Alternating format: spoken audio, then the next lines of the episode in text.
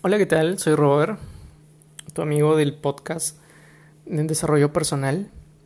Y el objetivo, como siempre digo, es de mis propias vivencias, experiencia y de lo que yo puedo saber, compartirlo. Y compartir esta información porque sé que le, le va a servir a más de uno. Te agradezco por estar aquí, por escucharlo y sobre todo por querer evolucionar. Si has llegado hasta aquí es porque tu alma ya ha empezado a vibrar en otro nivel de frecuencia y es súper importante. Ya sea que, sea que sigas conmigo, que sigas con, con otras personas, o que busques videos en YouTube, o que leas libros, o que veas películas que te, que te nutran, que te permitan evolucionar internamente. En verdad te agradezco eso porque elevas el nivel de conciencia de todos los seres humanos a nivel de, de humanidad. Y el cambio que tú estás generando en ti, de a poquitos, va a empezar a impactar en tu entorno. Así que te agradezco mucho por eso. Eh, hoy vengo a hablar sobre compromiso y responsabilidad. Normalmente confundimos estas palabras, el significado que realmente tienen estas palabras.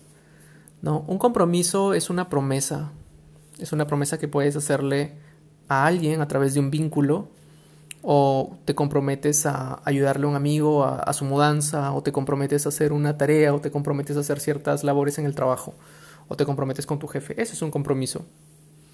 Responsabilidad ya es un poco más profundo.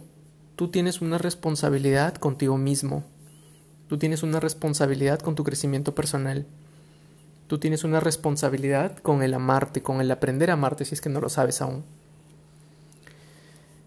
Eh, un compromiso normalmente es delicado porque, por ejemplo, tú si eres un roommate, un roommate es compañero de cuarto, si decides, si eliges vivir con, qué sé yo, dos personas más en un departamento grande y tienen zonas comunes, tú te comprometes y lo ideal para que te mantengan una vida armónica, cada uno se compromete a turnarse en el horario de la limpieza. Eso es un compromiso. ¿Qué pasa si tú conscientemente mantienes tienes un compromiso, te comprometes a algo y no lo cumples. Tú cuando tienes la idea de compromiso y sientes que estás fallando, aquí es donde viene el sentimiento de culpa. Mm, ya, es por eso que en una relación, dependiendo también de las personas y los valores que tengan, o las heridas emocionales que tengan, o lo que aporten en, positivo, se va a dar. Eh, sin embargo, si tú estás con una persona, en tu mente tienes, formas un vínculo, si realmente te comprometes con, esa persona, vas a sentir que tienes ciertos compromisos, obligaciones, este, promesas de cosas, de contribuciones, tanto monetarias como afectivas, como de lealtad o de fidelidad. Y cuando tú sientas que estás fallando en alguna de estas, eso te va a jalar mucho hacia la culpabilidad. Así que cuidado con eso. En el tema de la responsabilidad, cada uno de nosotros es responsable consigo mismo, con su desarrollo y crecimiento personal.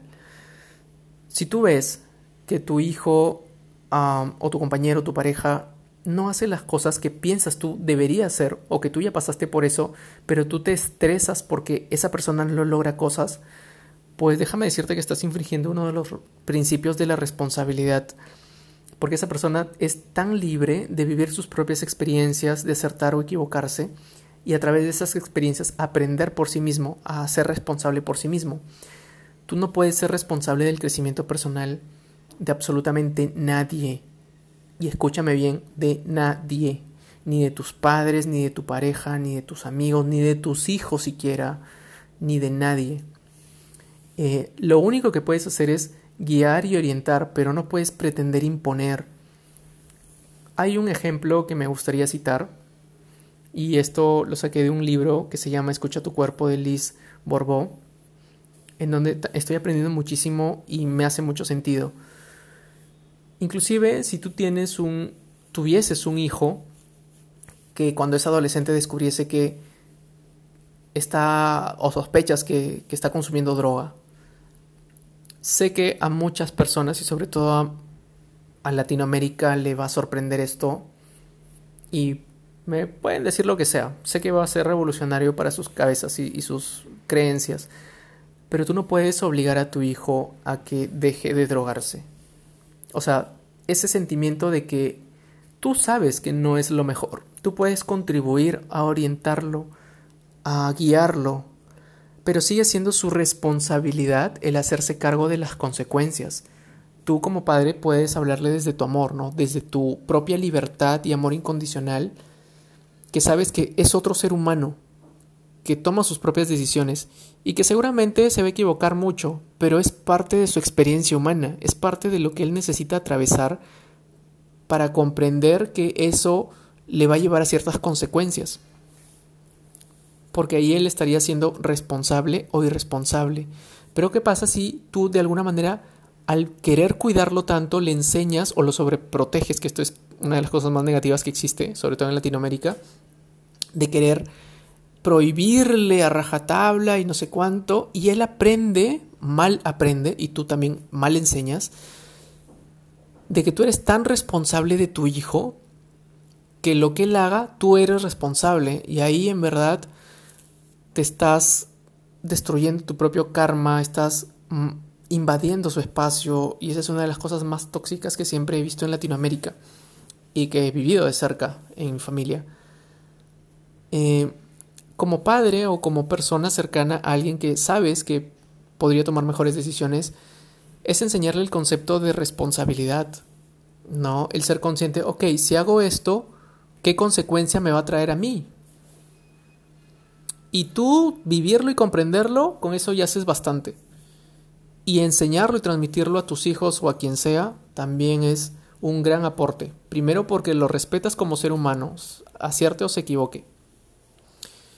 Y le, estás, y le estarías enseñando y fomentando su propia responsabilidad. Porque mira, quien se va a sentir bien o mal va a ser él.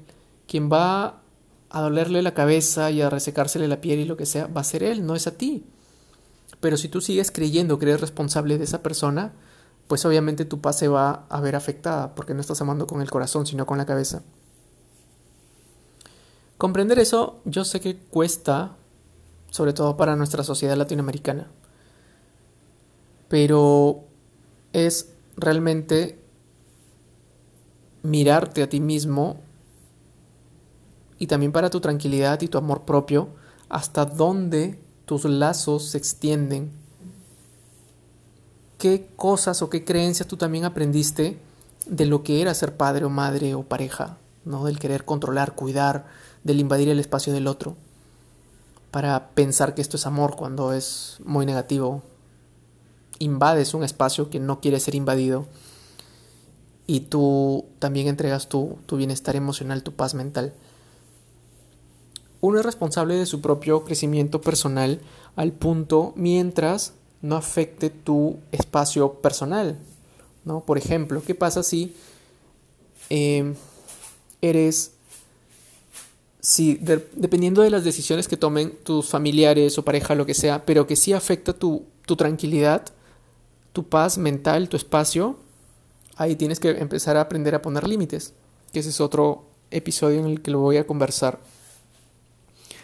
Así que un poco también se nos ha dado el libre albedrío para vivir nuestras propias experiencias. No pretendamos, por favor, el querer que las otras personas vivan las mismas experiencias que nosotros. No pretendamos invadir ese espacio.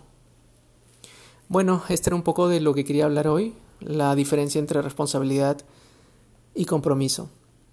Así que buenas vibras a todos y hasta la próxima. Chao.